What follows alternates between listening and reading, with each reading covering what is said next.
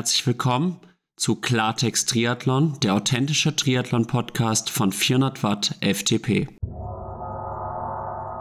Hallo, ich bin Alex, der Gründer von Klartext Triathlon.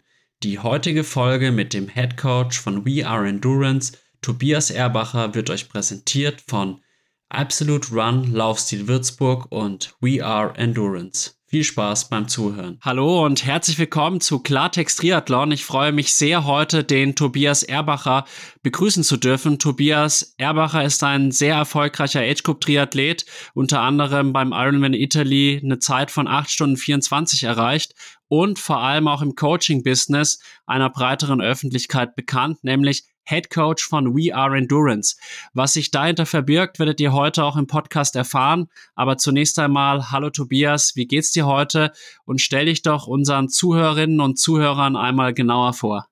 Hi Alex, ja, ich bin der Tobias Erbacher, wie du schon äh, angeteasert hast, bin 34 Jahre alt und bin ähm, Age Group Athlet und gleichzeitig auch Coach von einigen sehr guten Age Group Athleten, würde ich behaupten. Dem würde ich mich anschließen. Allein wenn ich da an Thomas Tietz denke, der hat ja auch letztes Jahr in Podersdorf die Hütte abgerissen, wenn man das so sagen kann. Auch 2021 schon im Bereich 8 Stunden 30 als Age Cooper. Da muss man erstmal hinkommen. Da bezeichnet sich der ein oder andere im heutigen Triathlon-Business schon als Triathlon-Profi. Wir kennen uns ja jetzt auch schon eine ganze Weile persönlich. Skizzier doch einfach mal, woher wir uns kennen und was uns miteinander verbindet. Jetzt kramst du aber ganz alte Sachen raus. Wie wir uns genau kennengelernt haben, kann ich dir jetzt gar nicht mal sagen. Es war auf jeden Fall im Sportstudium an der Uni Würzburg. Ich kann dir aber gar nicht sagen, kannst du mir das noch sagen? Haben wir uns in irgendeinem Kurs kennengelernt? Ja, das war tatsächlich in diesem, sag ich mal, Akrobatik, Jonglage, Einradfahren, Bewegungskünste-Kurs. Da haben wir uns kennengelernt und dann natürlich auch über Thomas, Timo, die Triathlon-Gang, beziehungsweise die Individualsportler-Gang, weil ich ja da eher im Schwimmen unterwegs war zu der Zeit. Ja, genau. Also, wie gesagt, wir haben ja beide ähm, Sport an der Uni Würzburg studiert, waren quasi Kommilitonen. Ich, von den Semestern waren wir, glaube ich, unterschiedlich eingestuft. Ja, und so haben wir uns da über verschiedene Kurse kennengelernt. Und dadurch, dass du auch im Ausdauersport unterwegs warst und du halt im Schwimmen, ich im Triathlon, haben wir uns da irgendwie angefreundet. Auch halt, wie du gerade gesagt hast, über den Thomas Tietz, Timo Kühl. Ja, und dann irgendwann kam es ja auch zu unserer Zusammenarbeit, als ich dich mal im Schwimmen gecoacht habe. Aber so die ganze Historie, das ist also sehr, sehr schwammig in meinem Kopf. Ja, ich würde sagen, in den letzten Jahren, man hat immer mal wieder was voneinander gehört, mal mehr, mal weniger. Du hast mir immer mal mit Rat und Tat, sag ich mal, zur Seite gestanden, wenn ich mal eine Frage hatte. Und auch damals diese, sag ich mal, ich glaube ein, zwei Jahre, wo du mich so ein bisschen im Schwimmen betreut hast, das war auf jeden Fall sehr, sehr hilfreich und bin immer da froh, einen kompetenten, trainingswissenschaftlich versierten Gesprächspartner, ich nenne es jetzt auch mal vielleicht so Kumpel, zu haben, an den ich mich wenden kann. Du machst jetzt ja selber auch schon seit etlichen Jahren Triathlon. Seit wann denn genau? Und generell, wie prägt Triathlon dein Leben und auf welchem Leistungsniveau bist du auch unterwegs im Triathlon? Ja, also, also mal angefangen mit Triathlon habe ich so 2010, 2011. Ich war halt, komme auch wie viele, habe ich ziemlich lang Fußball gespielt. Dann habe ich mal, war ich da auch, aber wie es bei vielen anderen auch ist, der, der Mann, der quasi außen auf der Außenbahn nur rennen konnte. Bin auch immer neben dem normalen Fußballtraining schon immer viel laufen gegangen, einfach nach der Arbeit, acht Kilometer im Wald, damals ohne Uhr, ohne alles, einfach los.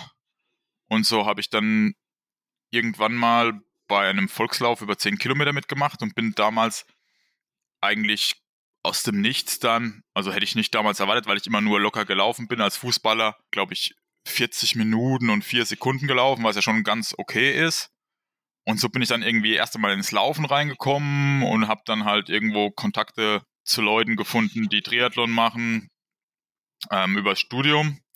Und irgendwann habe ich mich dann auch, ich komme aus dem Bereich Wertheim und wohne da auf, habe da immer auf einem kleinen Dorf gewohnt.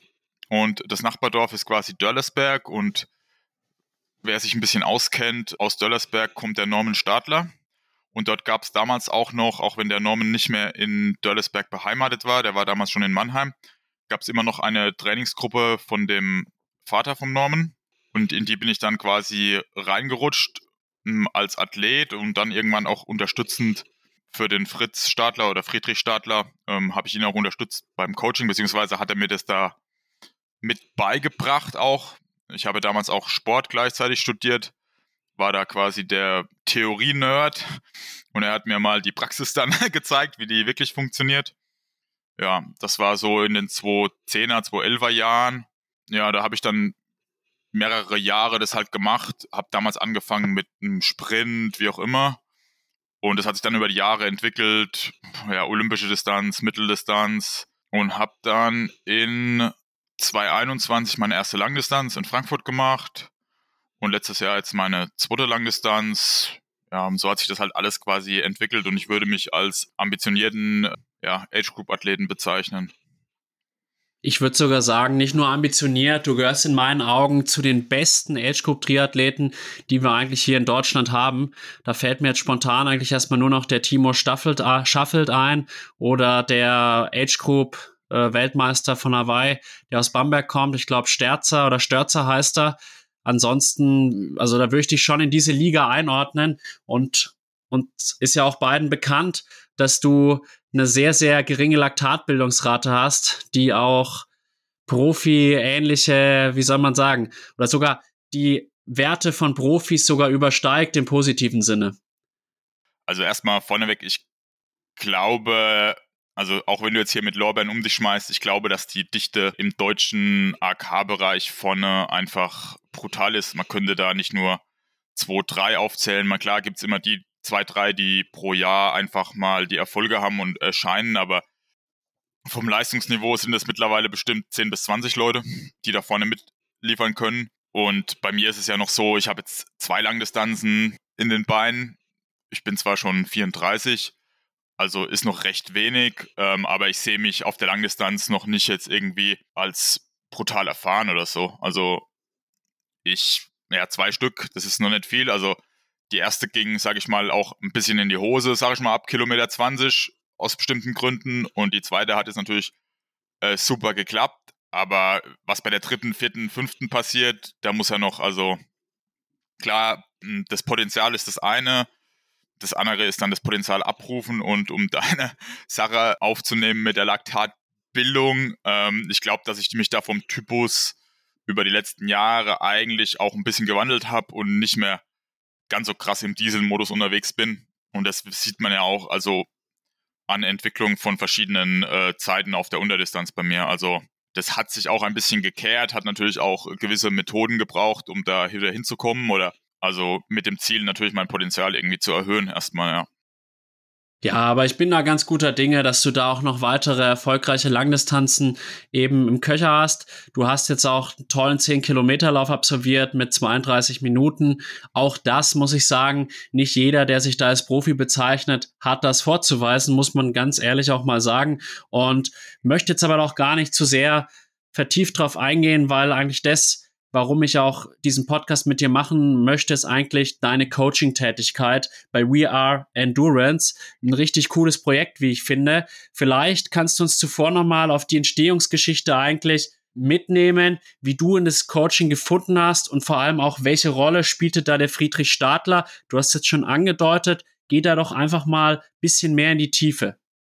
Uiuiuiui. Ja, also dann probier ich mal damit anzufangen. Also wie hat das Coaching begonnen? Also ich habe ja damals dann quasi angefangen, Triathlon zu machen, habe gleichzeitig ähm, Sport an der Uni Würzburg studiert, war dann auch gleichzeitig bin ich in die Trainingsgruppe beim Friedrich Stadler reingerutscht, obwohl ich sagen muss, ich glaube, der Fritz hat mich nie so als den Athleten gesehen. Also er hat schon Potenzial gesehen und so, aber er wusste natürlich auch, okay, der Tobias, der studiert Sport, ähm, er hatte damals, denke ich, vielleicht auch ein gewisses Alter und ich habe ihn da, also er hat mich auch als ähm, mir sehr, sehr viel als Trainer mit auf den Weg gegeben. Also in einem späteren Stadium habe ich dann auch Trainings dort quasi in der Gruppe mitgeleitet und habe dann quasi mein eigenes Athletendasein hinten dran gestellt oder habe da auch mit gewissen Leuten nur, sage ich mal, als Sparingspartner mittrainiert, um es mal so auszudrücken.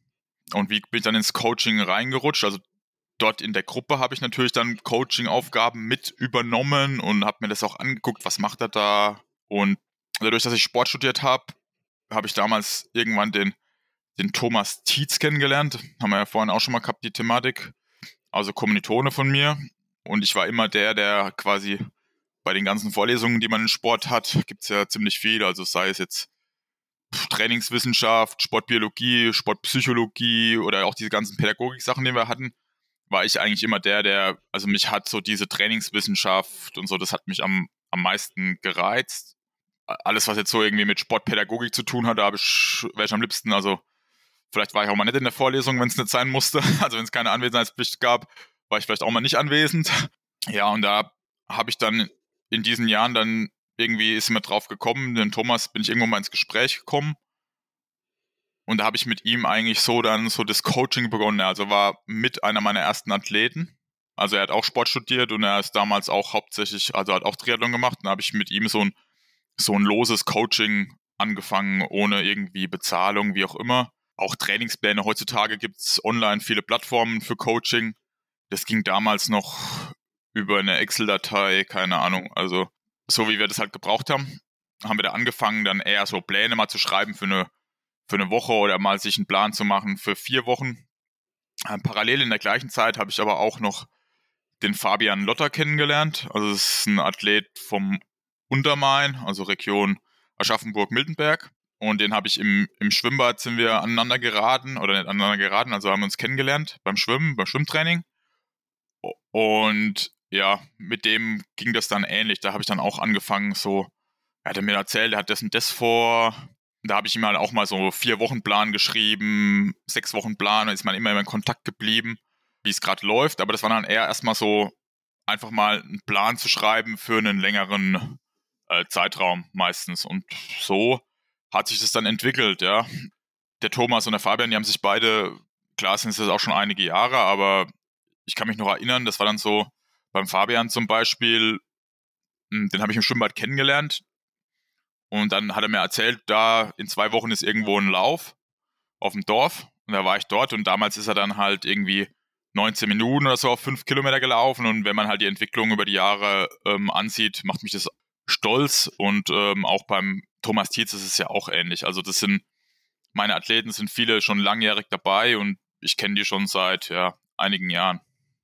Und man muss ja auch sagen, der Thomas, ich kenne ihn ja auch logischerweise persönlich gut. Ich würde sogar sagen, wir sind enger miteinander befreundet. Der ist ja dann auch mal eigene Wege gegangen. Dann habt ihr euch wieder, sag ich mal, gefunden, auch als Coach und als Athlet. Die Freundschaft hat natürlich immer weiter bestanden. Das wissen wir ja. Und wieso kam es dann auch nochmal zu dieser erneuten Zusammenarbeit? Und inwiefern hast du jetzt auch schon gemerkt, dass er davon profitiert hat? Also beim Thomas war das so, ich habe ihn lange gecoacht, auch in der Studienzeit viel. Und dann hat er irgendwann mal den Weg eingeschlagen, er macht es jetzt mal selber. Das war auch im Prinzip gut, weil er sich auch mal neue Reize gegeben hat. Dann kam aber so bei ihm die Zeit, ähm, dann ging es Richtung Ref und anfangen zu arbeiten. Und das unterschätzen halt viele Age-Grouper, unterschätzen einfach so dieses Stresspensum, Trainingsload, der halt on top kommt, wenn man, ich will jetzt nichts Abwertendes sagen gegen Studenten oder wie auch immer, aber wenn man richtig arbeitet. Und das ist, glaube ich, auch im Age Group Bereich mit das Hauptproblem, dass es wenige Coaches einfach gibt, die einschätzen können, was der normale Job und auch normale Verpflichtungen, die jeder, die jeder hat, was die an Stress halt einfach verursachen und wie die halt dann mit dem ganzen Training und so weiter interagieren, ja. Also das eine ist der schöne Plan, wie er halt im sportwissenschaftlichen Buch steht, der wahrscheinlich entstanden ist irgendwie aus Training von Profis, die sich da voll drauf fokussieren können. Und dann halt der, der Abgleich zu einem Otto-Normalverbraucher, der halt ähm, 40 Stunden arbeitet, ja, vielleicht noch eine Familie hat, Kinder, wie auch immer. Und das ist halt so eine, Sache. Da ist der Thomas dann, sag ich mal, ein bisschen, ja, auf die Fresse geflogen, ist das falsche Ausdruck, aber da hat er dann mal ein bisschen Probleme bekommen, was das betrifft. Also hat er dann vielleicht zu viel oder zu intensiv gemacht. Also Belastungsmanagement hat halt bei ihm dann nicht mehr hundertprozentig gepasst und dann ist er wieder, dann ist er zu mir wieder gekommen und hat dann halt erstmal um Ratschläge gebeten und so. Und irgendwann glaube ich, dass es dann auch hauptsächlich durch seine, seine Freundin mitkam, dass sie ihn wieder angetriggert hat, ey, Thomas, arbeite doch wieder mit dem Tobi zusammen, das hat immer gut funktioniert und äh, so funktioniert das jetzt auch wieder. Und wenn man jetzt das Coaching vom Thomas zum Beispiel angucken würde, das ist jetzt nicht so, also ich schreibe ihm eher so einen Rahmenplan und für die Durchführung ist er dann mit auch ver selber verantwortlich. Also das ist nicht so Montag, Dienstag, Mittwoch, Donnerstag, Freitag, Samstag, das, das, das, sondern dass ich da auch mit irgendwie, ja, einfach mit Aufgaben für eine Woche arbeite oder ja, ähnlichen Sachen, ja. Also das ist dann auch, je ambitionierter die Athleten sind, desto weniger macht man ja, oder ist es zumindest bei mir im Coaching so, desto weniger mache ich dieses, ja, Montag musst du das machen, Dienstag musst du das machen, sondern man hat auch an manchen Stellen auch nur noch so eine mehr eine beratende Funktion und man setzt halt die Segel von dem Schiff, in welche Richtung fahren wir weiter. Das bespricht man natürlich dann auch mit den Athleten, ja. Also ich glaube, dass das, je stärker die Athleten werden, desto mehr ist es dann halt auch nur noch so, ja, du bist halt der, bist so ein bisschen ein Freund, ein Berater, Puh, ja, das ist schwer, schwer, sag ich mal in Worten zu sagen, aber es ist halt nicht mehr nur diese reine Trainingsplanung, sondern ja, wie gesagt, also das ist auch meine Ansicht von Coaching, das ist halt alles viel komplexer wie dieser reine Plan. Und wenn man das jetzt zum Beispiel mal in den anglizistischen, anglizistischen Raum geht, da gibt es ja den Trainer und den Coach. Und der Trainer ist quasi der, der, oder das wäre der reine Sportwissenschaftler, der einen Plan schreibt, der quasi sagt, montags 60 Minuten Dauerlauf, Dienstag, äh, keine Ahnung, 20 mal 100 Schwimmen, davon jeder fünfte schnell, was weiß ich. Und dann gibt es den Coach. Ein Coach, der muss bei denen halt, also da musst du mehr können. Also du musst halt diese verschiedenen Kompetenzen bündeln. Und im Triathlon ist es halt nicht nur dieses Sportliche, sondern ja, also schau dir die erfolgreichsten Coaches äh, der Welt an. Du musst dich ja auch im Triathlon, du musst dich mit Aerodynamik auseinandersetzen, du musst dich mit Ernährung auseinandersetzen. Oh, pf, keine Ahnung, du kannst irgendwie dich mit der Sache noch auseinandersetzen und gibt so viele Sachen also du als Coach musst halt diese ganzen äh, Stränge, die da kommen, halt auch in einer gewissen Art und Weise bündeln.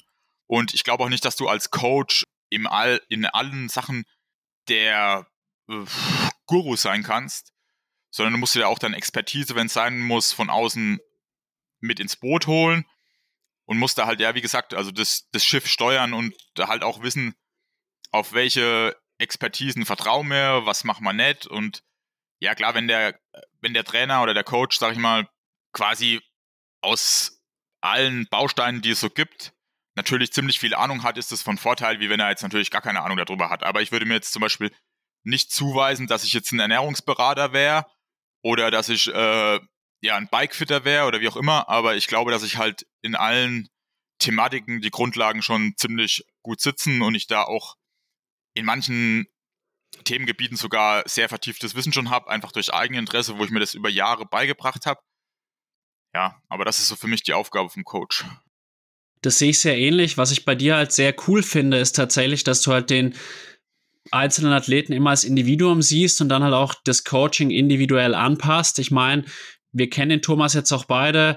Du kennst jetzt auch meinen Charakter. Wir sind jetzt halt beides Leute, die auch gewisse Freiheiten brauchen, die dann auch manchmal einen eigenen Kopf haben. Und ich glaube, für die ist es dann halt auch nicht gut, wenn man dann zu sehr sagt, Montag machst du das, Dienstag machst du das, sondern da muss man, glaube ich, gewisse Freiheiten lassen. Und ich glaube auch, dass es viel von der Erfahrung auch abhängt.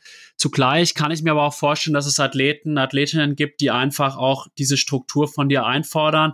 Und da bin ich auch sicher, dass du ihnen diese dann gibst, wenn sie das dann halt auch, also wenn sie das wünschen und das einfach auch bei euch beiden harmoniert. Und ich glaube, du hast es auch gerade schon ganz gut umrissen. Einfach, dass Coaching mehr ist als nur Trainingspläne schreiben, dass man auch sich in viele Gebiete zumindest einen guten Wissensstand aneignen muss, aber auch nie das Menschliche vernachlässigen darf. Ich würde jetzt gerne, weil es mich doch noch ein bisschen interessiert und wir dann doch ein bisschen abgedriftet sind, nochmal auf den Friedrich Stadler eingehen.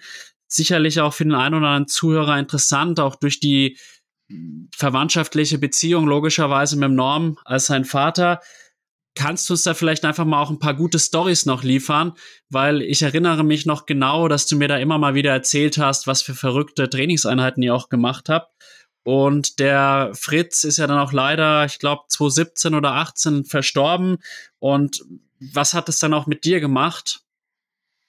Oh, also fangen wir mal damit an. Also der Fritz, was er hatte, ist auf jeden Fall, er hatte ein Auge für Athleten und er hat halt auch dieses Persönliche immer gesehen. Und das ist auch was, was er mir mit, mitgegeben hat und was ich glaube, dass ich auch für meine Athleten sehr stark anwende, dass du halt, ja, jeder Athlet ist im Prinzip anders und er hat mir halt so ein bisschen die Augen geöffnet. Ich kam da von der Uni oder war an der Uni und in der Uni, da kriegst du dann halt beigebracht, hier so Intervalltraining, viermal vier Minuten, drei Minuten Pause, High Intensity, schlag mich tot. Und er hat mich dann quasi so ein bisschen, was das betrifft, dass das alles nicht immer so, so planbar ist, wie es im Buch steht, hat er mir da also habe ich das halt in der Trainingsgruppe so äh, im tagtäglichen mitbekommen und hat er mir das auch so, also gezeigt, nicht, aber ich habe das dann halt auch immer alles, was er so macht, hinterfragt.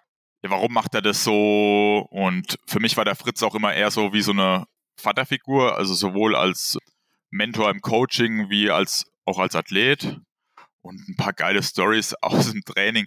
Also was immer ziemlich wichtig war beim Fritz war einfach, er hat es hinbekommen, den Athleten das Selbstvertrauen zu geben, wann es nötig war. Also vor einem Wettkampf, vor einem wichtigen Wettkampf hat er irgendeine Session gemacht, da wusstest du, also das wussten die Athleten nicht. Die Athleten dachten, okay, boah, Mats die Session, ey, hammerhart. Und dann sind sie halt am Schluss irgendeinen Intervall gelaufen und dann sind sie quasi in dem Intervall Bestzeit gelaufen. Also ich kann jetzt mal irgendwas äh, Beispiel machen. Oder halt, du hast dann Sachen gemacht im Training, die du nicht gedacht hast, du, schaff, du schaffst die einfach. Und ein typisches Training war zum Beispiel im Sommer immer Freibad, Mittwoch 6 Uhr Treffpunkt, Schwimmen und Lauftraining, also gekoppelt. Also wir sind da im, Freibad dann irgendwas geschwommen, sind manchmal raus, haben die Schuhe angezogen, mussten eine Runde im Freibad laufen, die war dann so 600 Meter lang oder 800 Meter lang. Da kann ich mich noch gut dran erinnern, hieß es irgendwie, okay, du schwimmst 200 Meter all out. Dann kam ich am Beckenrand an, äh, sagte mir, ja, Tobias Bestzeit und ich war nur am Keuchen und war total im Arsch. Und er meinte das so in, im gleichen Moment so und eine Runde laufen. Und die Angabe vorher war, ja, 200 Meter all out. Und dann hat er das halt geschafft, dass du dann raus bist quasi. Bist, hast einfach weitergemacht, bist in die Schuhe rein und bist 800 Meter Vollgas gelaufen und bist wahrscheinlich dann auch noch Bestzeit gelaufen. Und solche mentalen Tricks, sage ich mal, dem Athleten das Selbstvertrauen im richtigen Moment halt zu geben. Boah, was könnte ich denn noch erzählen? Ja, oder halt auch so, er hat ja nicht diese ganzen Sachen, was heutzutage hier Leistungsdiagnostik, wissenschaftliche Sachen, die gab es ja nicht. Aber was er schon hatte, er war einer, hundertprozentig einer der ersten. Er hatte damals so ein richtig teures Ergometer, ich weiß nicht, bestimmt für 2000 D-Mark im Keller mit Watteinstellung, Pipapo. Und da hat er mit allen Athleten drauf einen Stufentest gemacht. Und du durftest den Stufentest auch nicht daheim machen, sondern du durftest den Stufentest nur bei ihm im Keller fahren, weil das Ergometer, da wusste er genau die Referenzwerte, keine Ahnung was. Ja, und da hat er zum Beispiel Stufentest gefahren und dann hat er wenn du in den Bereich vom Puls, er hat dann quasi bei jedem, bei jeder Stufe einfach den Puls notiert so Sachen einfach, hat er keine Laktatmessung irgendwas gehabt.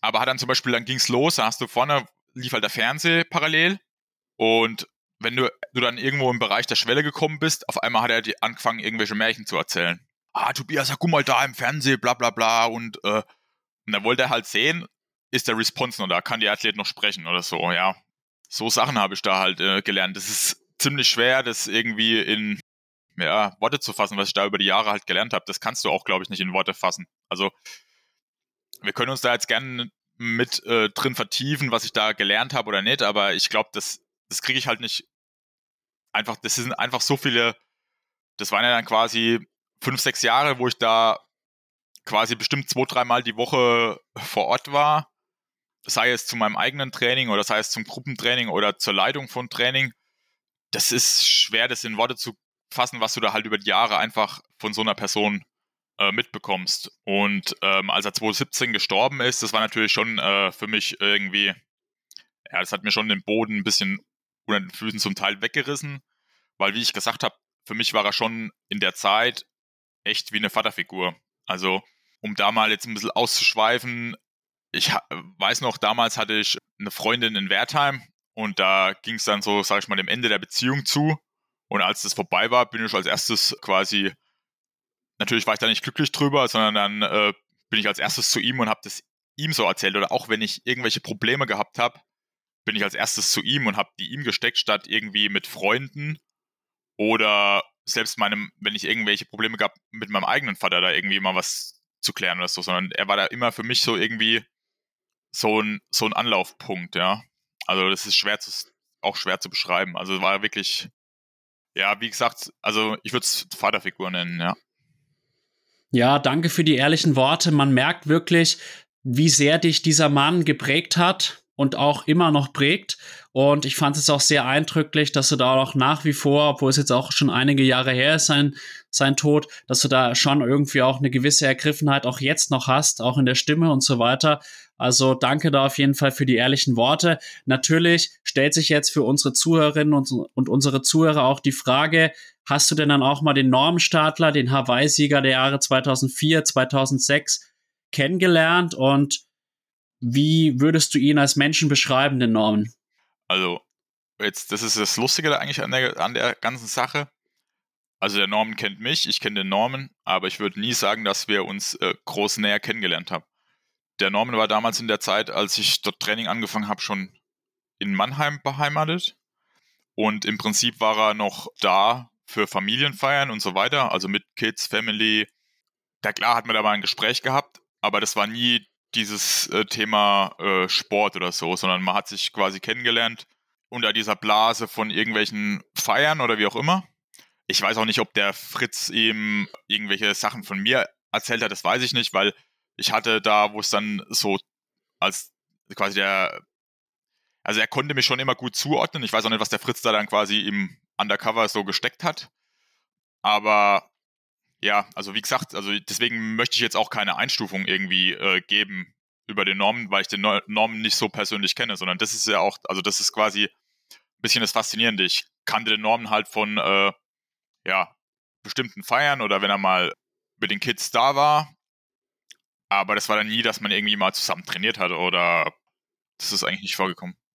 Man muss ja auch sagen, dass ihr auch ein paar Jahre vom Alter getrennt seid. 2010, da war er auch eher am Ende seiner Karriere. Ich glaube, da gab es ja dann auch diese Herzgeschichte, die ihn ja dann auch veranlassen, veranlasst hat, seine Karriere zu beenden oder halt auch sportlich ihn ausgebremst hat in einer gewissen Art und Weise. Er hat das ja auch selber mal beschrieben, dass ihm in dem Moment klar war, dass er nochmal Sport machen wird, aber halt nicht mehr eben im Hochleistungslevel.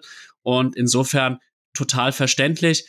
Und ich hoffe, dass ich den Norm vielleicht mal hier in meinem Podcast sprechen kann. Vielleicht kannst ja doch du noch ein gutes Wort für mich einlegen, weil er ist ja doch relativ bekannt und auch sehr eingespannt. Wäre auf jeden Fall sehr interessant, dann auch Näheres von ihm in Persona eben zu erfahren. Aber gut, dann möchte ich dieses Thema Friedrich Norm Stadler jetzt einfach mal abschließen. Du hast ja auch schon vorhin so ein bisschen skizziert, wie du dich als Trainer charakterisieren würdest. Und am Anfang war das ja, wenn ich es so sagen darf, relativ unprofessionell. Es war ein Hobby. Du hast halt im Endeffekt befreundeten Athleten geholfen, sie betreut und es war kostenlos. Du hast eigentlich keine Gegenleistung so wirklich für erwartet. Und dann kam ja doch irgendwann dieser Schritt zur Professionalisierung mit We Are Endurance. Wie kam es dazu? Was sind da die Hintergründe? Ja gut, der Schritt ist ja jetzt auch noch nicht so lange her. Also die die Anzahl der Athleten ist über die Jahre halt einfach irgendwann immer wieder weiter gewachsen. Und dann war, die Idee kam eigentlich gar nicht so von mir, weil mich hat das eigentlich, wer mich so als Typ kennt, ich will mein Coaching machen, der Rest ist mir eigentlich egal. Also, das ist meine Leidenschaft. Und wir sind halt einfach mittlerweile in einem Zeitalter, wo einfach so eine Professionalisierung, sei es jetzt auch von der Außendarstellung, wichtig ist, sei es Social Media, wie auch immer. Und da ist quasi einer meiner Athleten, also der Fabian, über den wir es schon mal vorhin gehabt haben, auf mich zugegangen und hat gemeint, Tobi, du machst es so geil und keine Ahnung, das, so wie du das machst, das ist eigentlich total unter Wert verkauft. So hat er mir das gesagt und ich habe das gesagt, ja, ja, ja und äh, wie auch immer. Und da hat er mir das so ein bisschen als, hat er mir das sogar ähm, quasi so vorgestellt mit dem ganzen Konzept dahinter, so also mit schon mit Logo, Pipapo. Und also er ist ja quasi ja mit im Boot und der Sebastian Andres, der dann quasi eher für diese Sachen mit Fotos und so zuständig ist. Oder er macht oder macht viel, also Sebastian macht dieses ganze Social Media, Homepage, kümmert sich auch um das ganze Verträge und so. Ja, hatte mir das so quasi so vorgestellt und hat mich gefragt, ob ich da mit dabei wäre. Und dann gab es da halt eigentlich dann nicht viel Zögern. Ich habe mir das gar mal durch den Kopf gehen lassen und dann ist es halt quasi so entstanden, dass wir da zu dritt quasi ja, We Are Endurance gegründet haben. Ich denke, der absolut richtige Schritt in meinen Augen sehe ich ähnlich wie der Fabian überfällig, weil dein gutes Coaching muss sich dann irgendwie auch rumsprechen und sich dann auch in einer gewissen Art und Weise lohnen. Der Thomas Tietz ist da gar nicht dabei, oder täusche ich mich da? Doch, doch, doch, doch. Also, das ist, muss man jetzt nicht mehr, das ist nicht nur mein Coaching, also ich bin einfach Mitglied, Mitbegründer, Begründer von We Endurance und bin natürlich auch im Prinzip einer der Coaches von We Endurance und auch werde auch auf der Homepage, glaube ich, sogar als Head Coach genannt, wenn ich jetzt nicht ganz falsch bin.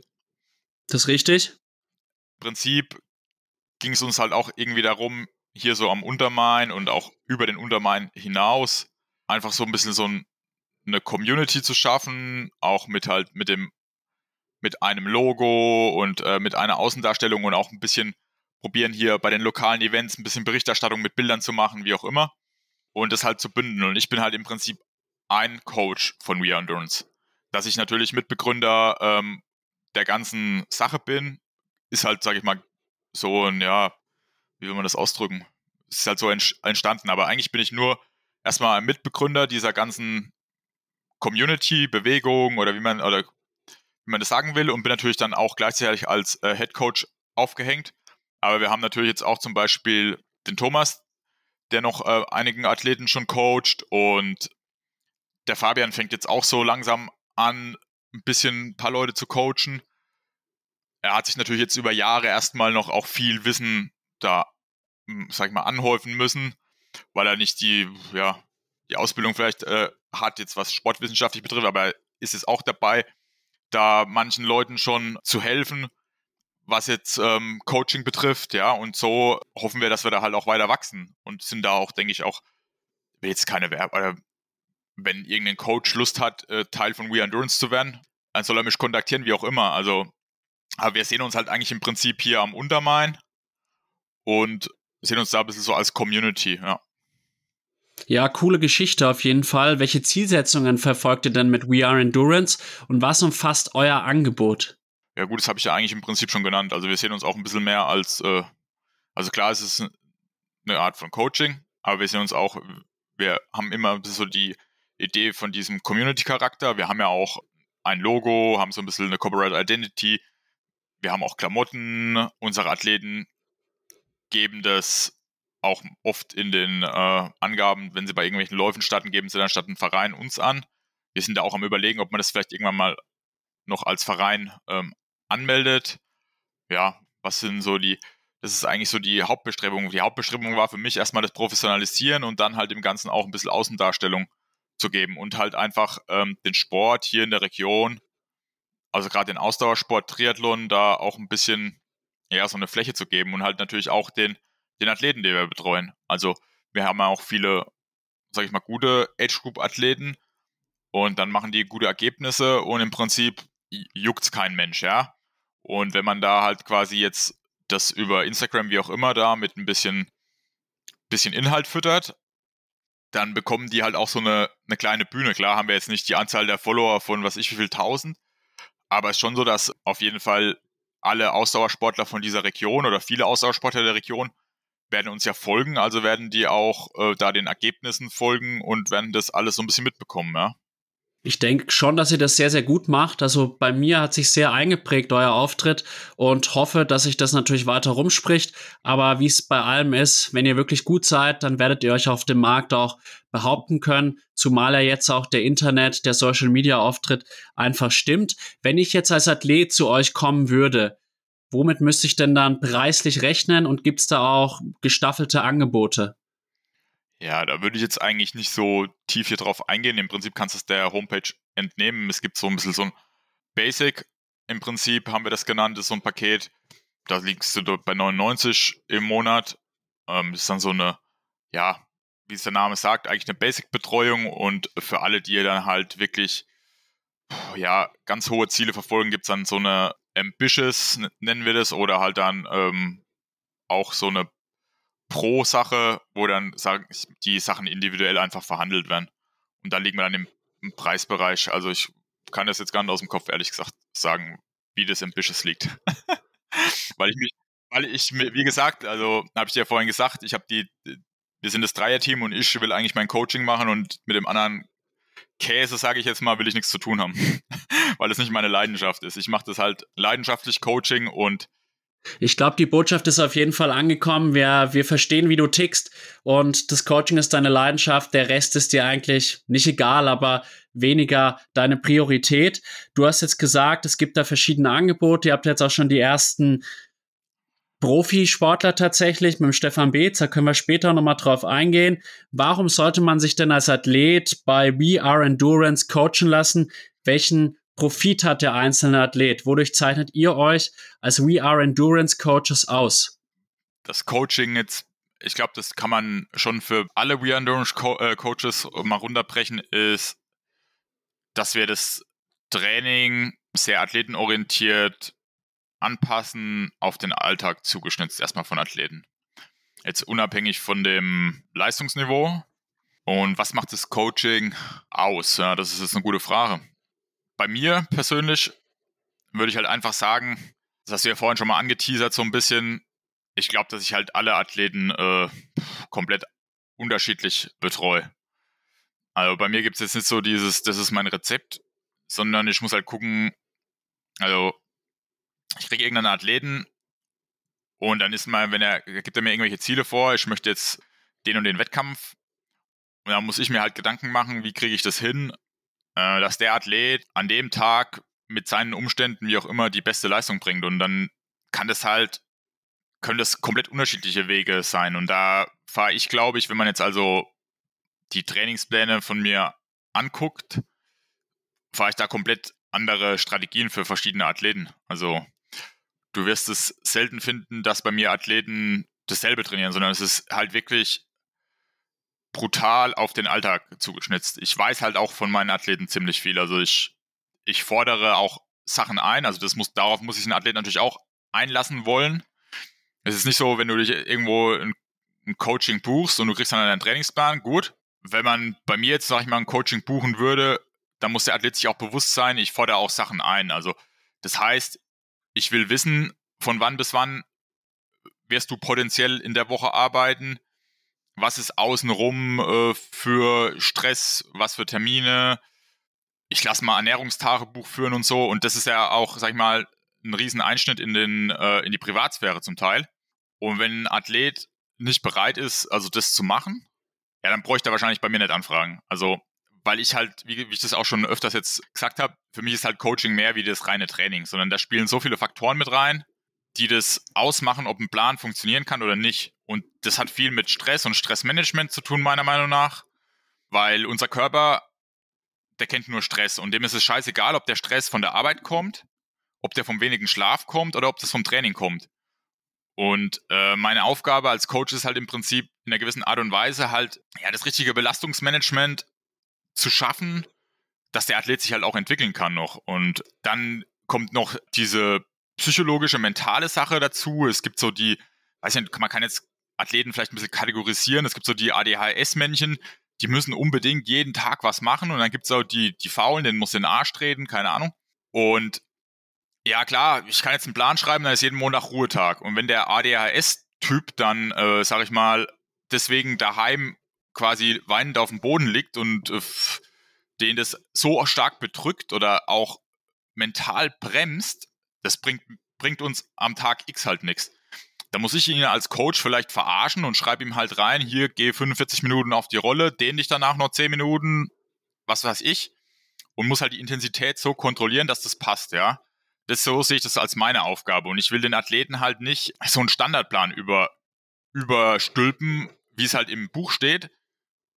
Und was zum Beispiel auch noch so eine Sache ist, ich glaube halt nicht, dass man Menschen grundlegend verändern kann. Also das ist jetzt schon fast philosophisch wahrscheinlich, aber ich glaube nicht, dass man Menschen grundlegend verändern kann. Also man kann Menschen Wege aufzeigen, wie sie wohin kommen können und wenn da irgendwie mal auch irgendwelche einschneidenden Erlebnisse sind, dann werden die Menschen sich vielleicht auch in irgendeine Richtung bewegen, aber du kannst Menschen nicht grundlegend verändern. Also du wirst nicht aus einem Morgentyp wirst du keinen Abendtyp kriegen, aus einem jemand, der eher schlechter ist, dem werde ich nicht mehr zum äh, Allesfresser hin, hinbiegen und umgekehrt. Ich kann halt den Leuten nur ähm, da irgendwie probieren, Wege aufzuzeigen. Und das ist jetzt das, das, der grundlegende Unterschied. Meine Aufgabe ist es als Coach, mit dem, was ich habe, also mit dem, was der Athlet mir gibt, ähm, da das Maximale rauszuholen. Und jetzt, keine Ahnung, ich weiß jemand, also ich, ich habe jemand, der trainiert immer frühs oder der ist es gewohnt, frühs zu trainieren. Ähm, das geht vielleicht auch gar nicht anders. Und ich weiß vielleicht noch dazu, dass es äh, jemand ist, der eher zu wenig ist oder keine Ahnung was. Dann muss ich das Training so einstellen, dass das Training so verträglich ist, dass der Athlet sich trotzdem irgendwie auf eine Art und Weise entwickelt. Oder ich muss ihn dann halt irgendwie antriggern, dass wir da an manchen Stellschrauben das anders drehen, aber das muss halt dann alles auch wieder im, im Einklang mit seiner Psyche stehen, ja. Also das ist halt alles ein ganz, ganz komplexes Konstrukt im Prinzip, ja. Ich verstehe. Also ich finde es wirklich klasse, dass du da wirklich so individualisiert auf den Athleten eingehst und dann aber auch diese psychische, mentale Komponente niemals vernachlässigst. Und jetzt hast du die Frage doch sehr ausführlich beantwortet und das freut mich natürlich sehr. Wie schaut's denn bei euch aus mit, sag mal mal, professionellen Laktatdiagnostiken, Leistungsdiagnostiken und so weiter? Ja, auch wenn es jetzt die ganze Zeit so angeklungen hat, wie als wäre ich nur der Coach, der quasi nur auf diese, ja, viel in der psychischen Komponente guckt und wie ist der Alltag, wie auch immer. Aber ich bin auch ein ganz großer, äh, auch ein Datennerd. Also jetzt so Sachen wie Laktatmessungen. Äh, ich habe ein Laktatmessgerät, kann ich auch, mache ich mit manchen Athleten, habe ich schon gemacht, dass ich hier Messungen durchgeführt habe.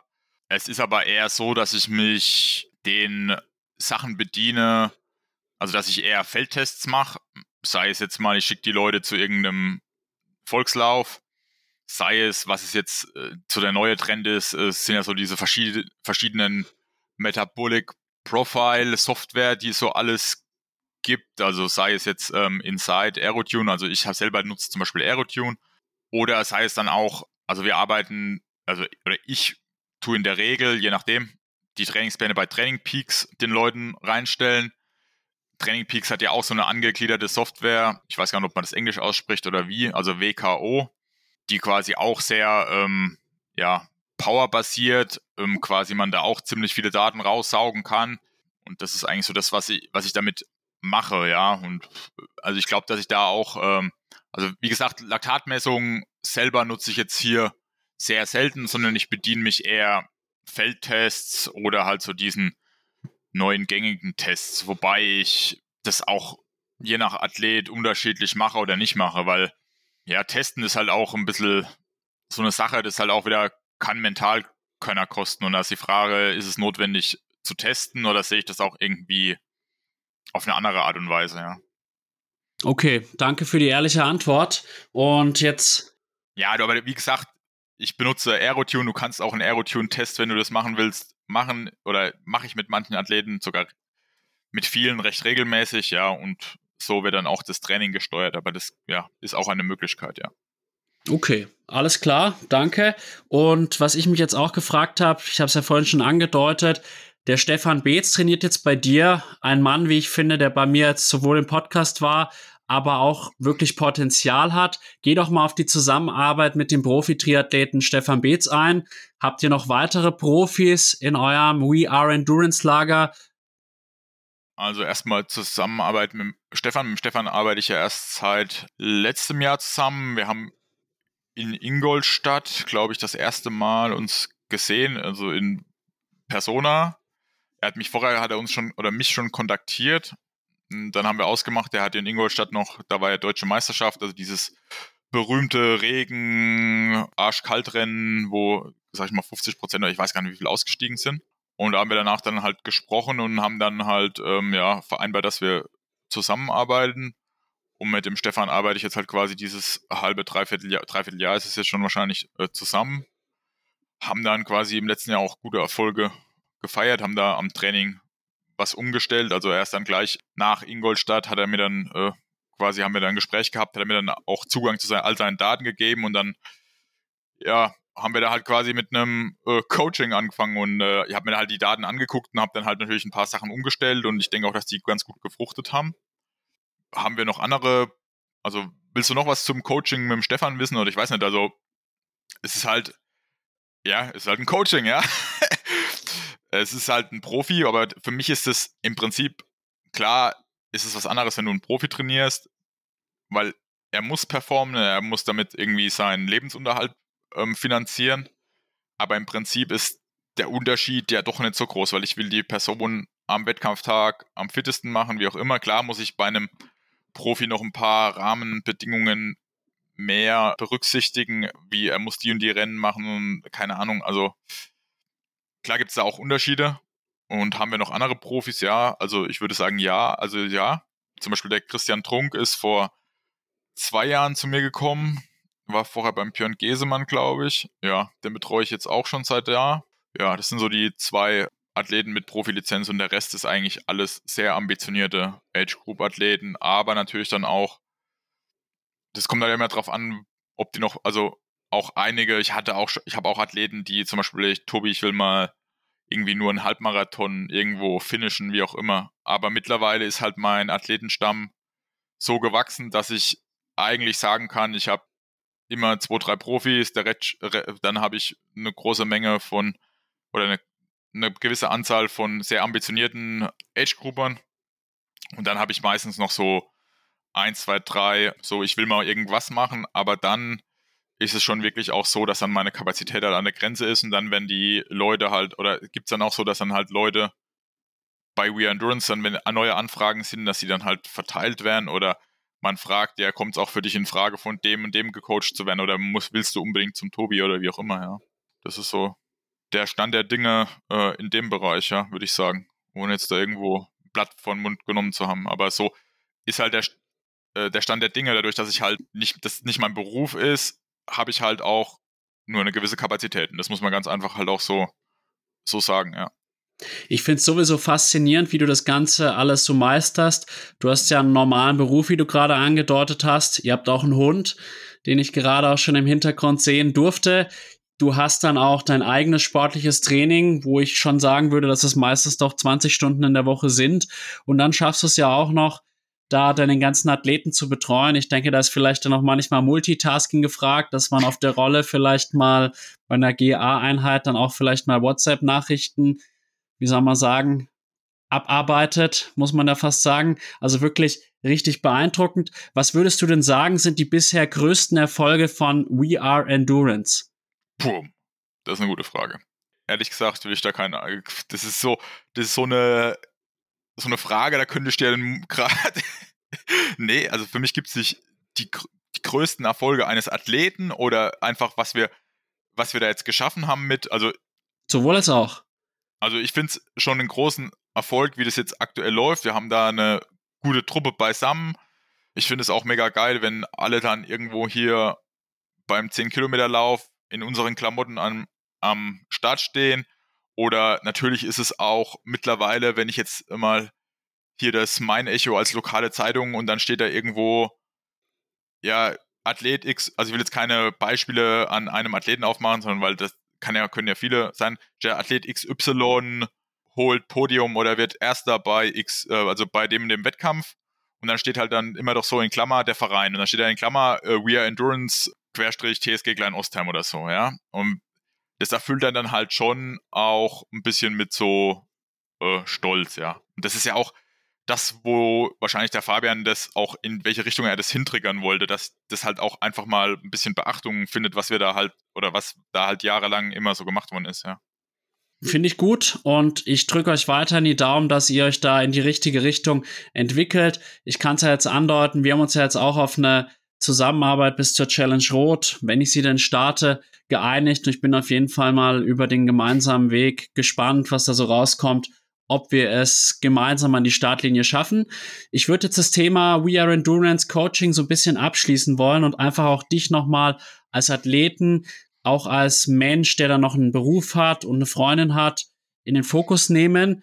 Du bist jetzt letztes Jahr in Italien gestartet. Nimm uns doch da mal mit in dein Rennen. Und ich würde auch durchaus sagen, dass das rein sportlich gesehen in meinen Augen dein größter Erfolg war mit den 8 Stunden 24, wo man wirklich sagen muss, das ist deutsche Age Group Level Spitze. Also zum Rennen in Italien erstmal vorweg. Ich bin da nämlich immer so einer, der das immer richtig einordnen will. Also die Radstrecke in Italien hatte äh, 176 Kilometer und keine äh, 180. Das Schwimmen war, denke ich, recht, das war akkurat, so wie das sein sollte. Mar halt mal, äh, beim Marathon hatte ich irgendwie 41,6, 41,7 auf der Uhr. Das denke ich auch so ziemlich der Standard, was du bei den Langdistanzen findest. Die Wechselzonen waren recht lang. Das ist erstmal so vorneweg, weil ich da niemand bin, der seine äh, Zeit irgendwie irgendwo an der Pinnwand hängt und da sich auf die Schulter klopft, geil, ich hab, äh, weiß ich nicht, Sub 9 oder Sub 8 oder Schlag mich tot. Ähm, das mal zur Einordnung vorneweg. Größter Erfolg würde ich sagen, ja, nein, vielleicht.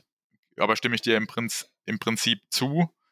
Und äh, mal mitnehmen in das Rennen an sich ähm, oder auch, auch in die Vorbereitung oder einfach das Rennen so an sich jetzt der Tag? Mal nur ins Rennen. Die Vorbereitung, okay. glaube ich, ist jetzt nicht mehr so interessant dann. Ja, wie gesagt, ähm, wir sind da in, in Italien wäre das ist ja normalerweise der Ironman samstags und der 73 sonntags aufgehängt. Und dieses Jahr war das so, dass quasi ein Unwetter für samstags angesagt war mit äh, Warnstufen und äh, Sicherheitswarnungen vom, von der Regierung. Und somit wurde das Rennen dann quasi samstags abgesagt und die haben das auch sonntags mit dazugelegt auf den 73. Das war natürlich im Vorhinein gewisser Stress, man wusste nicht wie was und äh, wenn man halt auch diese, wenn man, also ich will es jetzt nicht, das nicht abwerten, aber wenn man die Italiener kennt, Informationen und Informationen weitergeben, wie ist jetzt der Stand, findet das Rennen statt, findet das Rennen nicht statt, ich weiß noch, da hieß es irgendwie, heute gibt es noch Informationen, wie das äh, stattfindet oder ob es überhaupt stattfindet. Und da habe ich zu meiner Freundin gesagt, ich lege mich jetzt einfach ins Bett und morgen früh gucke ich was auf meinem Handy, was für eine E-Mail ich gekriegt habe. Und tatsächlich um 23.59 Uhr kam die E-Mail, weil es hieß ja, an diesem Abend gibt es noch Informationen. Und wie gesagt, das Rennen wurde dann auf Sonntag gelegt. Ich muss auch da in dem Zusammenhang hatte ich das Glück, dass das Hotel, das meine Freundin ausgewählt hat, weil Hotel aussuchen und sowas, das ist auch wieder überhaupt nicht mein Bier. Ich würde, da wo du mich hinschickst, da schlafe ich. Das ist mir auch alles äh, ziemlich egal. Solange nicht irgendwie das äh, total äh, die Absteige ist, äh, bin ich damit ziemlich wenig, denke ich, zufrieden. Und ob das dann irgendwie fünf Kilometer weg ist oder direkt dort ist, das wäre mir wahrscheinlich ziemlich wurscht gewesen. Mir ist es schon eigentlich im Prinzip zu stressig, das rauszusuchen. Und es hat sie übernommen und sie achtet, sie ist da eigentlich das krasse Gegenteil von mir. Sie achtet immer drauf, dass die Lage gut ist, dass, dass sie da mit dem Hund spazieren gehen können oder wir mit dem Hund spazieren gehen können oder meistens macht es ja auch sie, muss ich auch wirklich sagen.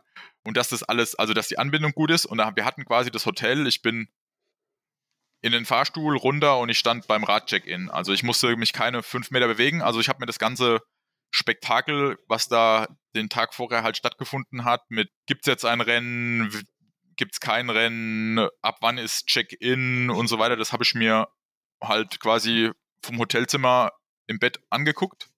Und deswegen bin ich da, sage ich mal, habe ich das alles recht stressfrei, sage ich mal, durchlebt. Ich musste da nicht irgendwie, zum Beispiel der Radcheck-In war ja abends, für einen Ironman war am Abend vorher, 20 bis 23 Uhr, war Radcheck-In.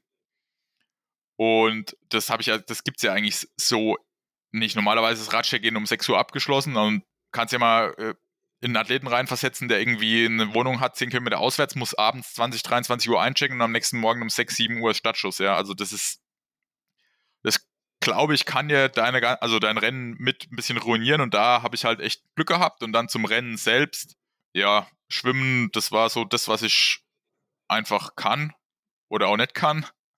Meine grobe Stunde.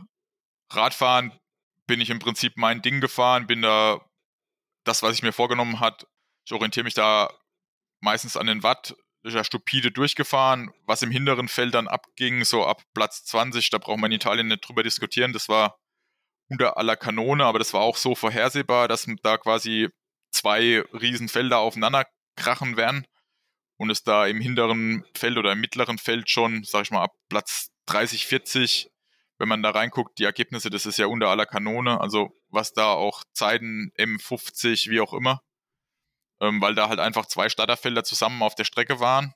Das war so vorhersehbar mit dieser Doppeldurchführung.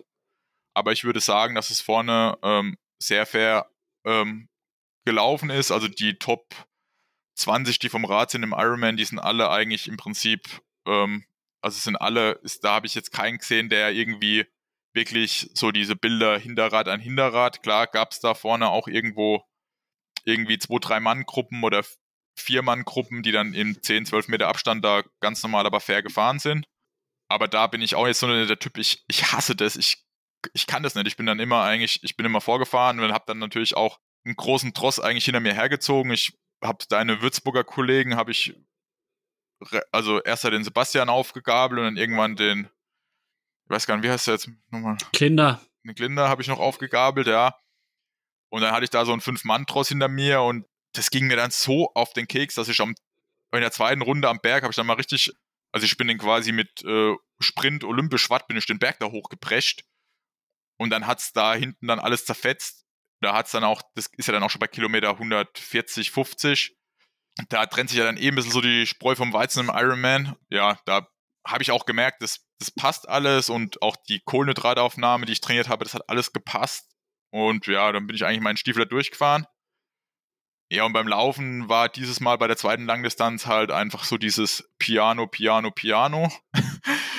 also in Frankfurt habe ich mir damals mein Rennen ruiniert mit, weil ich halt einfach, ich bin glaube ich in Frankfurt die ersten 10 Kilometer in 37,30 angelaufen bei 30 Grad und keine Ahnung was äh, in der Hitze.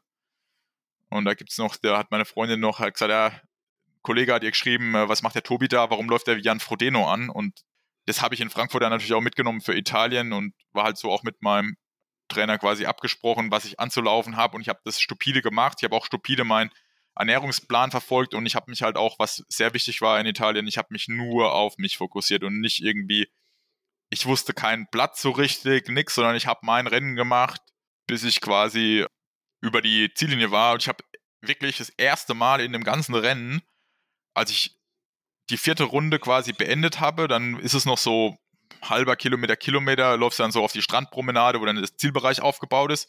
Und ich wusste, ich habe jetzt vier Runden geschafft und ich habe jetzt noch einen, keine Ahnung, einen halben Kilometer, Kilometer. Habe ich das erste Mal auf meiner Uhr umgeschalten auf Gesamtzeit hast ja diesen Multisport-Modus und da wurde mir erst eigentlich so bewusst, was ich da gerade gemacht habe.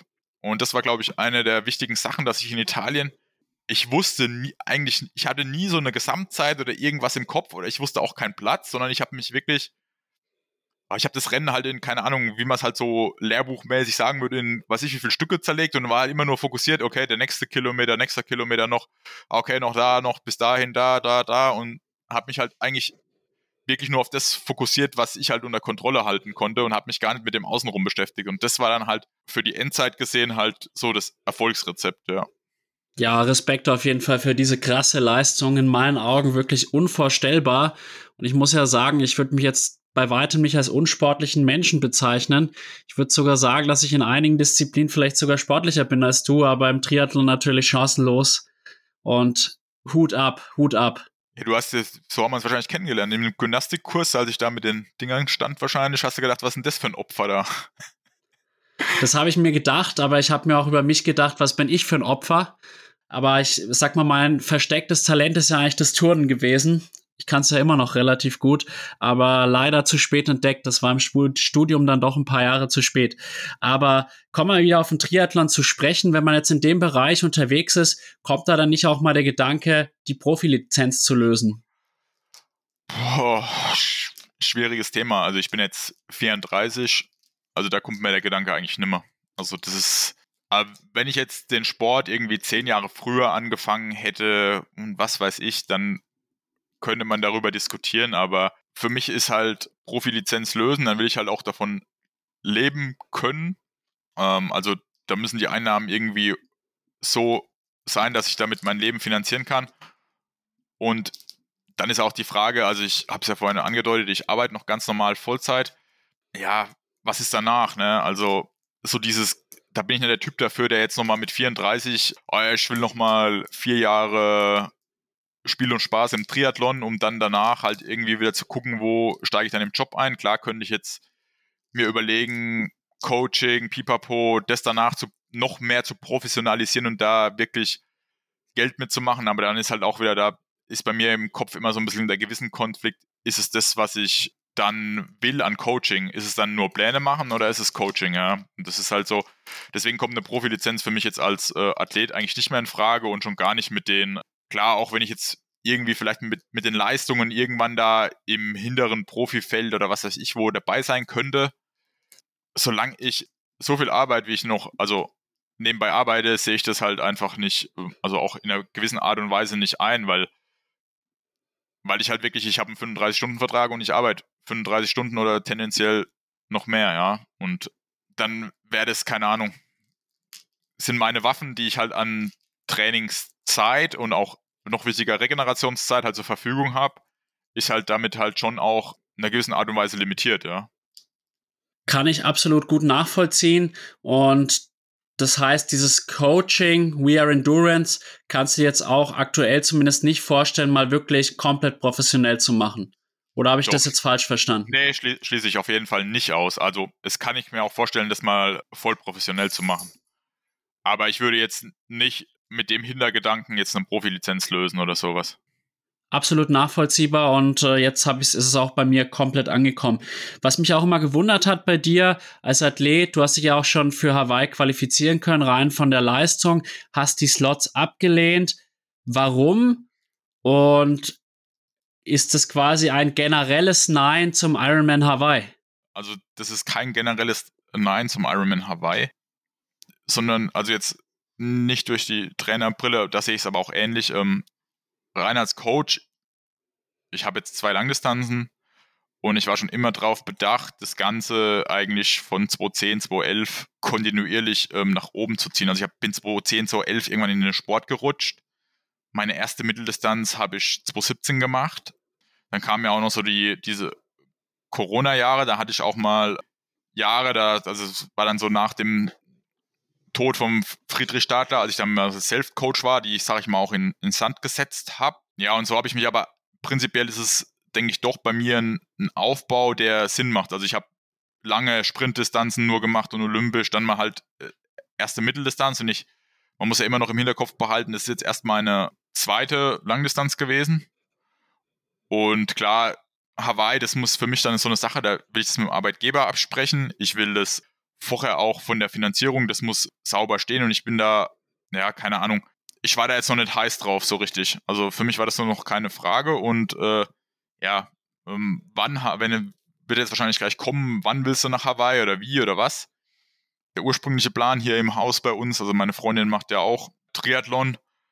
Ähm, der ursprüngliche Plan war, dass ich, dass wir in Hamburg dieses Jahr ähm, beide quasi Slots holen, weil Hamburg ist ja eines dieser Rennen, wo es mehr Frauenslots gibt. Sie ist zwar schon sehr gut, aber mit dem normalen Slot-System, wie es bisher war, denke ich, dass ich Schwierigkeiten haben würde, einen Slot zu bekommen. Ich weiß gar nicht, du weißt es wahrscheinlich besser, du hast ja alles recherchiert im Vorhinein, was für ein AK-Platz in Italien war. Aber mit diesen zusätzlichen Frauenslots wird es ja, denke ich mal, in, in Hamburg in so einer Altersklasse vielleicht schon ja, sechs bis zehn Slots geben und da wäre die Chance realistisch gewesen beim Ironman Hamburg dieses Jahr, dass wir beide uns einen äh, Slot holen. Das war so auch der Gedanke, aber der wurde jetzt halt von Ironman mal über den Haufen gefahren, ja. Und jetzt gibt es halt noch gar keine richtige Zeitschiene, Pff, wie was, wo, wann, wann Ironman Hawaii, wie auch immer. Und ich gucke mir das eigentlich in aller Ruhe jetzt von meiner Couch oder vom Schreibtisch an, wie das sich entwickelt. Ich bin jetzt auch nicht so ein Athlet, muss ich sagen, klar, Ironman Hawaii, geil, und das war auch immer so ein großes Ziel. Und ich habe so ein, ein ganz großes Ziel, das ich jetzt nicht äh, eigentlich nennen will, das mit dem Ironman Hawaii in Verbindung steht. Aber wenn sich das alles so weiterentwickelt, dann, wenn ich nicht nach Hawaii komme, dann komme ich nicht nach Hawaii, weil ich bin jemand, der macht den Sport eigentlich aus Leidenschaft und für mich selber, mir wird es, also wenn es keine Rennen geben würde, würde ich trotzdem trainieren. Also ich mache den Sport, weil ich da Bock drauf habe und weil ich einfach das liebe zu sehen, du machst was und du wirst besser und äh, keine Ahnung, oder du machst dies und wirst schlechter oder du machst das und du wirst da drin besser.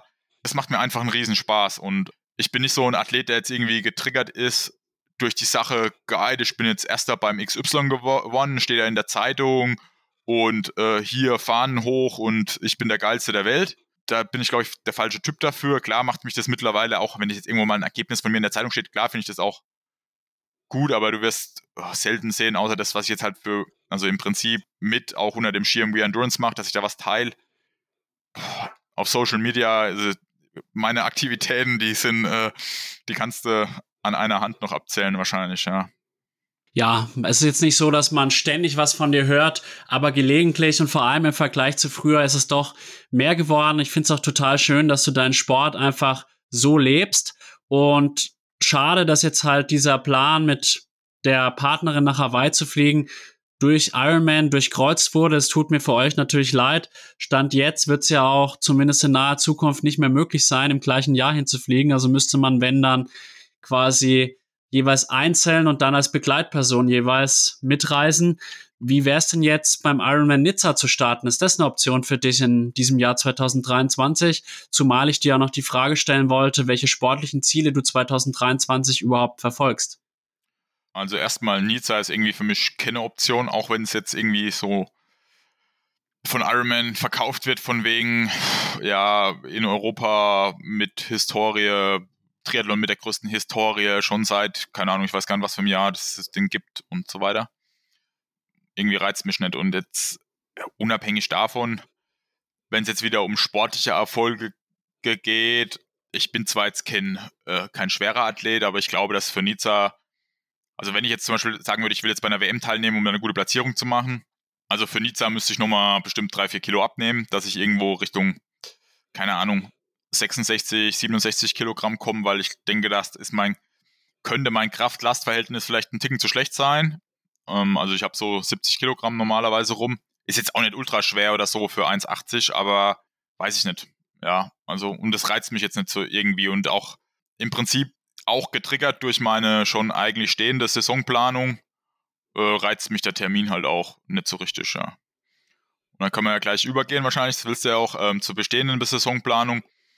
Also der Plan ist aktuell noch, ähm, und ich denke auch, dass der so bleibt. Also wir werden da zwar nochmal drüber sprechen, wie wir das jetzt machen, weil ich noch die Möglichkeiten hätte, Sachen äh, rauszukommen oder zu schieben. Da wollte ich mit meinem Trainer nochmal reden weil der ursprüngliche Plan war halt, wie gesagt, ähm, beide irgendwie nach Hawaii.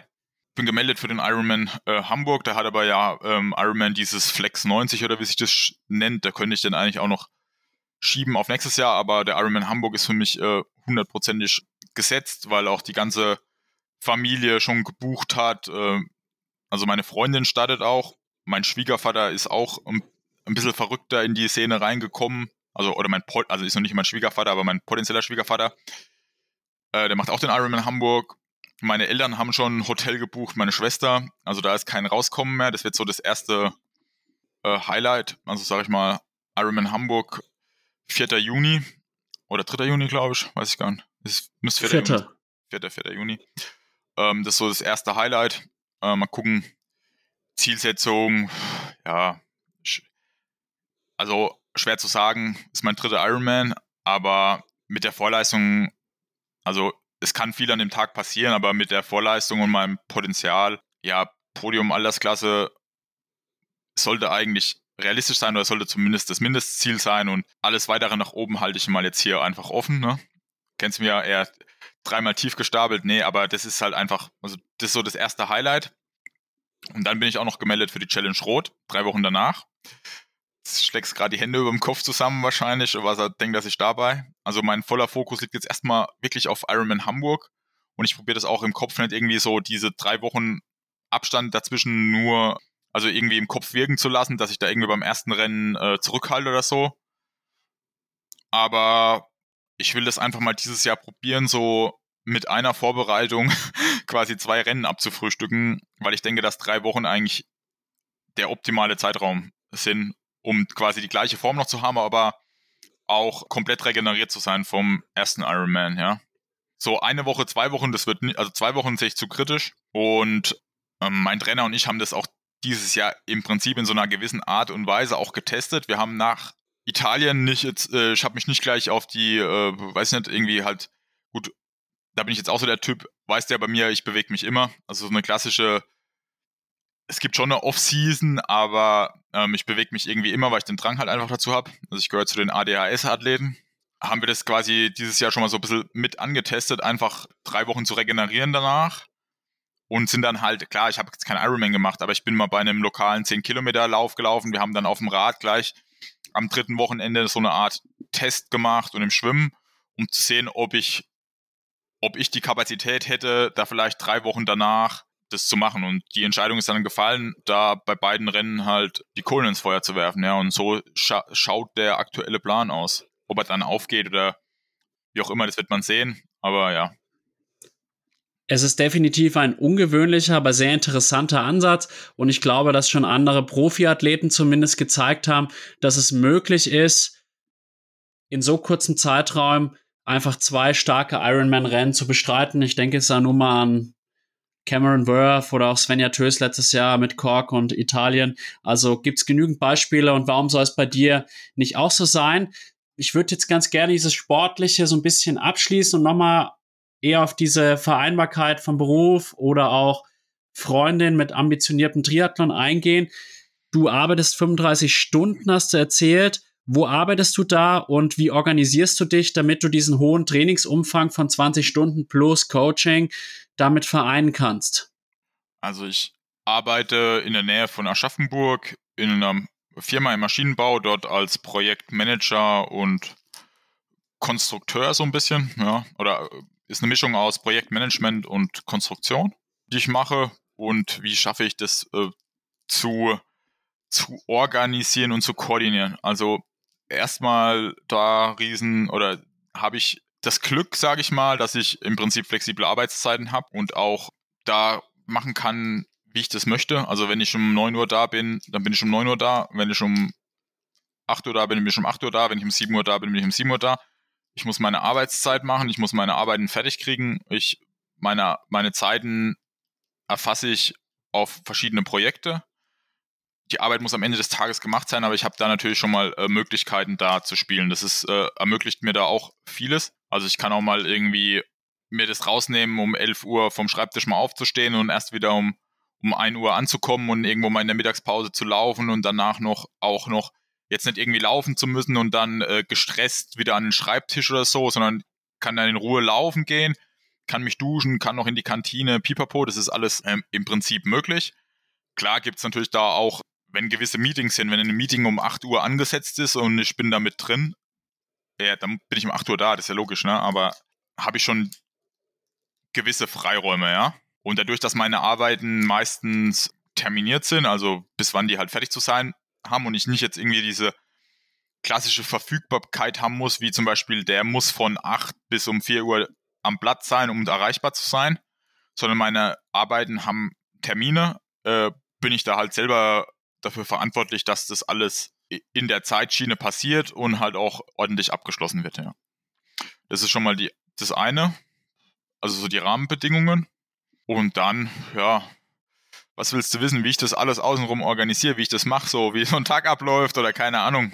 Was willst du ja, sagen? also vor allem, wie du dein Training integrierst. Du stehst ja auch sehr, sehr häufig sehr früh auf. Man sieht häufig Trainingseinheiten von dir um 5.30 Uhr und so weiter. Für mich ist unvorstellbar, weil ich dann doch eher jemand bin, der lieber um halb zwölf ins Bett geht und dann lieber bis halb acht, acht schläft, so auf die Art. Und wenn ich dann im Sabbatjahr bin, werde ich auch mein Training sicherlich nicht gestresst um 5 Uhr abhandeln, sondern tatsächlich dann eher um halb neun, neun, nachdem ich schön entspannt gefrühstückt habe.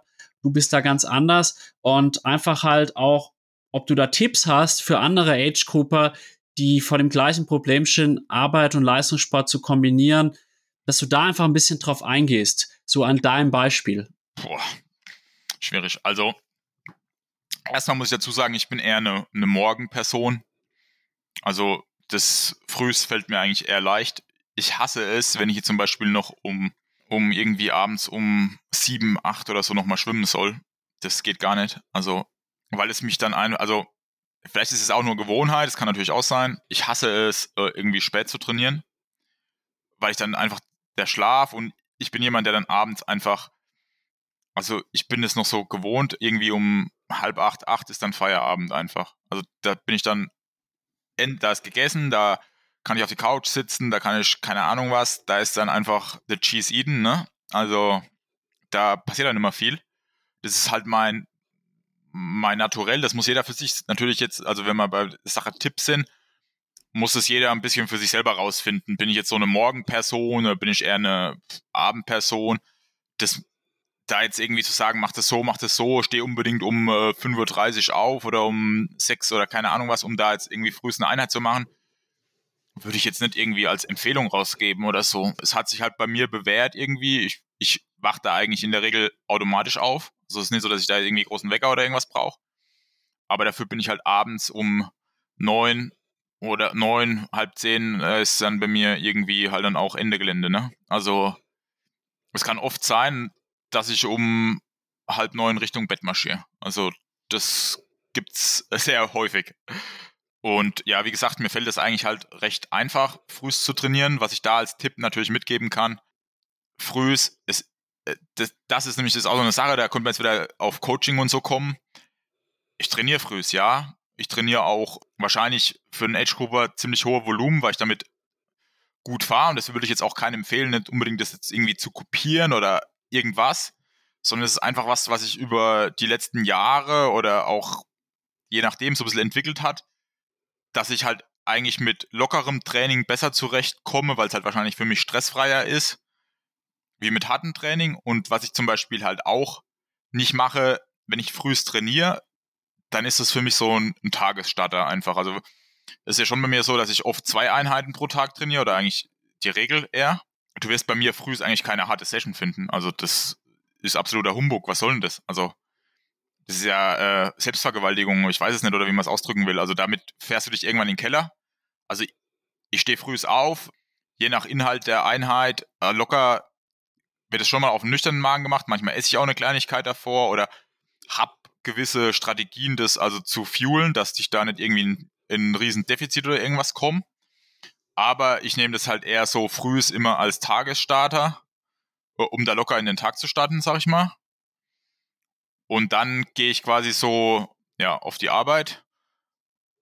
Da kann ich auch ganz normal, also wie gesagt, ich habe da keine Limitierungen, auch was jetzt so Essen am Arbeitsplatz betrifft und so. Das kann ich, ich habe auch eine, eine super Kantine mit allem möglichen, also wo es vier Gänge pro Tag gibt und auch äh, Salattheke, schlag mich tot. Und ja, dann ist es meistens so, dass ich dann, wenn ich, sage ich mal, um acht oder so anfange, dann arbeite ich bis um vier, halb fünf oder so in der Regel dann, vorhin haben wir es schon mal angesprochen, dann hole ich unseren, unseren Hund vom Kindergarten oder vom Hundegarten oder wie man es aber nennen will. Also unser Hund ist äh, tagsüber in einer Tagesstätte für Hunde. Und ich bin quasi der, der zuständig ist fürs Abholen. Und deswegen habe ich frühs zum Beispiel auch keinen äh, Stress und frühs die Möglichkeiten. Also meine Freundin, die macht frühs alles, was den Hund betrifft. Also sie, sie bringt den Hund in die Tagesstätte. Sie macht ihm frühs das Essen. Sie geht mit ihm Gassi das macht sie alles frühs. Dafür habe ich frühs halt diesen freien Zeitraum, da auch mein Training mit zu absolvieren. Und macht es da halt auch frühs und hol dir dann den Flynn, heißt er, dann quasi nach der Arbeit meistens ab. Dann gehen wir erstmal Gassi. Manchmal nehme ich ihn auch sogar zum Laufen oder so, habe ich ihn schon mitgenommen, sowas. Und dann, wenn das alles erledigt ist, dann ist er erstmal glücklich und dann mache ich meistens halt meine, meine zweite Session, ja. Und nach der zweiten Session ist es dann im Prinzip so, dass ich dann, ja, dann ist mein Tag, also dann ist vielleicht eigentlich spätestens sieben oder so und dann ist mein, äh, mein Tag vorbei, ja. Dann gibt's Abendessen, wie auch immer, das Kochen tut meistens ich, ja. Und so ist es halt äh, geregelt. Und so ist es natürlich schon auch ein gewisser Trott, der auch einen gewissen Fokus äh, ja, ähm, bedarf und vielleicht auch nicht ganz so einfach ist und auch vom Partner geduldet werden muss und der das auch in einer gewissen Art und Weise mitlebt. Ähm, ja, aber wie gesagt, ich glaube, das ist schon ein gut eingespieltes Team, also gerade auch so mit dem Hund und äh, wie auch immer, ja. Das hat sich halt einfach so eingepegelt, ja. Ihr habt halt den Vorteil, dass ihr beides leidenschaftliche Triathleten seid. Und ich glaube, dadurch ist das gegenseitige Verständnis halt da und eure Tagesabläufe sind wahrscheinlich halt dadurch auch perfekt aufeinander abgestimmt. Eine letzte Frage zu der Geschichte. Ihr seid jetzt 34 und ich glaube 33 Jahre alt. Werdet da noch dieses Jahr, glaube ich, ein Jahr älter, wenn ich den Jahrgang richtig in Erinnerung habe. Da stellt sich natürlich auch für mich die Frage, gründet man da jetzt noch eine Familie? Ist da Nachwuchs geplant? Und weil man ja schon sagen muss, in einem gewissen Maße beißt sich das natürlich auch mit dem, man muss es ja fast so sagen, Hochleistungssport, den vor allem dann auch du betreibst. Och, ja, also wir haben da nichts Festes geplant oder wie auch immer, machen uns aber auch ziemlich wenig Druck, was das betrifft. Äh, meine Freundin ist da jetzt auch noch beruflich, sage ich mal, noch ein, zwei Jahre wahrscheinlich zu, stärker eingebunden, dass es noch nicht unbedingt gleich in Frage kommt, aber wir schließen es auf keinen Fall irgendwie aus oder so. Und wir sind da eigentlich auch so, wenn es dann halt so ist, dann ist, ist es im Prinzip so. Also das ist aber jetzt auch nicht irgendwie geplant, dass wir jetzt irgendwie sagen, wir wollen jetzt nächstes Jahr ein Kind oder sowas, ja. Also das ist so der Status quo, was das betrifft. Und selbst wenn das dann soweit wäre, dann muss man halt äh, gewisse Sachen umstrukturieren. Dann müsste man halt gewisse Sachen, die ich jetzt so tue, wie ich sie tue, die haben sich ja auch über Jahre irgendwie in einer gewissen Struktur etabliert. Also dass ich zum Beispiel eher äh, umfangsorientiert trainiere, hat sich halt natürlich auch daraus vielleicht auch mit ergeben, dass die Rahmenbedingungen das äh, zulassen. Wenn die Rahmenbedingungen das aber nimmer zulassen, muss ich vielleicht auch einfach andere Sachen oder neue Sachen ausprobieren und da Wege finden. Ja, also das ist, ja, also es kütt wie es kütt, oder? Also muss man dann gucken, wenn es soweit ist. Also ich bin da, weiß ich nicht, was soll ich denn da vorplanen? Also ja, bin da jetzt nicht so der. Also ich plane ziemlich viel, also für meine Athleten plane ich ziemlich viel und probiere da immer alles also wenn, wenn was außer meiner Kontrolle läuft, dann laufe ich fast amok, aber was sowas betrifft, da bin ich teilweise echt ziemlich naiv und nicht so der Planer. Also so wie ich das Training von meinen Athleten oder auch mein eigenes Training teilweise strukturiert durchplan, was solche Lebenssachen bin, da bin ich jetzt nicht so wie, das muss nächstes Jahr oder übernächstes Jahr hätte ich gern das und das und da bin ich, da bin ich eher so das Kütt wie's Kütt, ja, also da bin ich das krasse Gegenteil. Interessant. Also ich muss sagen, dass ich da ähnlich ticke wie du. Ich lasse es auch eher auf mich zukommen. Und ich glaube generell ist es gesünder, im Jetzt zu leben, als immer zu weit in die Zukunft zu schauen. Das habe ich jetzt auch gestern schon mit äh, der Maya besprochen und da halte ich natürlich auch in unserem Podcast dran fest. Das heißt aber, die Triathlon-Karriere würde auf jeden Fall fortgesetzt werden, wenn da auch Nachwuchs, Familie anstehen. Soweit habe ich schon geplant. nee, keine Ahnung, ehrlich gesagt. Also das muss man dann gucken einfach, was die. Also ich würde dann wahrscheinlich schon noch Triathlon machen. Aber in welchem Ausmaß oder ob ich dann noch so ambitioniert und Langdistanz oder ob man dann zum Beispiel, keine Ahnung, dann macht man halt mal zwei Jahre nur wieder kürzere Distanzen, wie auch immer. Aber das ist ja das, was ich gesagt habe. Also meine Motivation ist jetzt nicht unbedingt Ironman oder Langdistanz oder wie auch immer, sondern einfach der Spaß an dem Sport. Und ich bin da auch, nicht, also ja, das ist bei mir so ein bisschen das sind die Beweggründe, glaube ich, zu vielen anderen Athleten halt, sind meine Beweggründe halt irgendwie einfach anders und deswegen, da habe ich nicht geplant, so in die Richtung. Also das ist, da erwischst du mich jetzt auf dem falschen Fuß. Dann danke ich dir für die zahlreichen interessanten Antworten über die ehrlichen Einblicke in dein Leben als Berufstätiger, als eben Freund von der Sina, als eben erfolgreicher Age Group Triathlet und dann natürlich auch in dein Coaching-Leben. Ich denke, dass da auch viele Zuhörerinnen und Zuhörer einiges mitnehmen konnten und vielleicht wird ja auch der ein oder andere aufmerksam auf We Are Endurance und ihr habt ein paar mehr Athleten, Athletinnen, die ihr coachen könnt, würde mich auf jeden Fall freuen. Du weißt es und wahrscheinlich hast du es auch schon erwartet. Meine Gäste dürfen auch immer noch eine Frage an mich stellen und insofern würde ich jetzt dir das Wort übergeben. Was erhoffst du dir von mir als Coach? Ich erhoffe mir von dir als Coach, dass du mich nach Möglichkeit fit für die Challenge Rot machst. Wie gesagt, habe ich dir ja auch schon offen und ehrlich kommuniziert. Ich bin da mittlerweile aus diesen bekannten gesundheitlichen Gründen schon am überlegen, ob ich überhaupt antreten werde, selbst wenn ich dann jetzt in naher Zukunft wieder fit sein werde. Aber ich habe jetzt die letzten Jahre viel alleine trainiert und ich glaube auch, dass ich das ganz gut gemacht habe. Und ich habe es ja vorhin schon angedeutet, ich bin jetzt auch nicht der leichteste Athlet zum Coachen. Also manchmal habe ich schon wieder die Frage gestellt, ob ich überhaupt coachbar bin, weil ich doch da auch meinen eigenen Kopf habe und oft meine, es besser zu wissen, so auf die Art. Aber wollte mich jetzt nochmal bewusst auf dich einlassen, weil ich halt auch weiß, dass du mich gut kennst und dass du dann auch auf meine Persönlichkeit Rücksicht nehmen wirst. Und ich hoffe, dass ich mich da nicht täusche. Ja, und hoffe einfach, dass wir vielleicht dann auch über die Challenge Road hinaus zusammenarbeiten können. Ich meine, im Sabbatjahr habe ich ja gute Gesundheit vorausgesetzt, mehr Zeit denn je und ich sehe das jetzt auch so ein bisschen so, dass ich 2023, 2024 nochmal richtig angreife und weiß auch gar nicht, ob ich danach dann noch so ambitioniert Triathlon betreiben möchte weil ich auch festgestellt habe, ähnlich wie beim Schwimmen irgendwie, dass ich dann, glaube ich, auch mal wieder eine neue Sportart ausprobieren möchte. Und aber weiß ich jetzt nicht, ob das dann wirklich so ist, weil die Sucht ist natürlich groß. Und das wären so meine Hoffnungen, die ich in dich setze. Und ich hoffe, dass ich deine Frage damit zu deiner Zufriedenheit beantwortet habe. Hast du. Okay, dann danke ich dir für deinen Auftritt hier. Ich wünsche dir alles Gute für die Zukunft, gute Rennen und natürlich hoffe ich, dass du mich perfekt coacht. Danke, Tobias. Bis ganz bald. Ciao, ciao.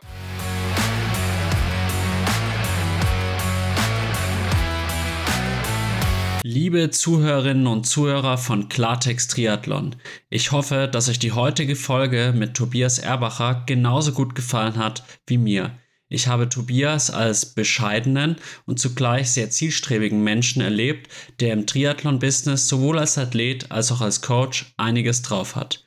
In der nächsten Folge von Klartext Triathlon spreche ich mit der Profiathletin Johanna Ahrens aus München. Wenn euch meine Arbeit und mein Podcast gut gefallen, würde ich mich freuen, wenn ihr den Podcast und mich auf Social Media und Co unterstützt, teilt und verbreitet. Auch über eine Spende auf Red Circle oder PayPal würde ich mich sehr freuen. Vielen Dank. Weiterhin viel Spaß beim Zuhören und bis ganz bald, euer Alex von Klartext Triathlon.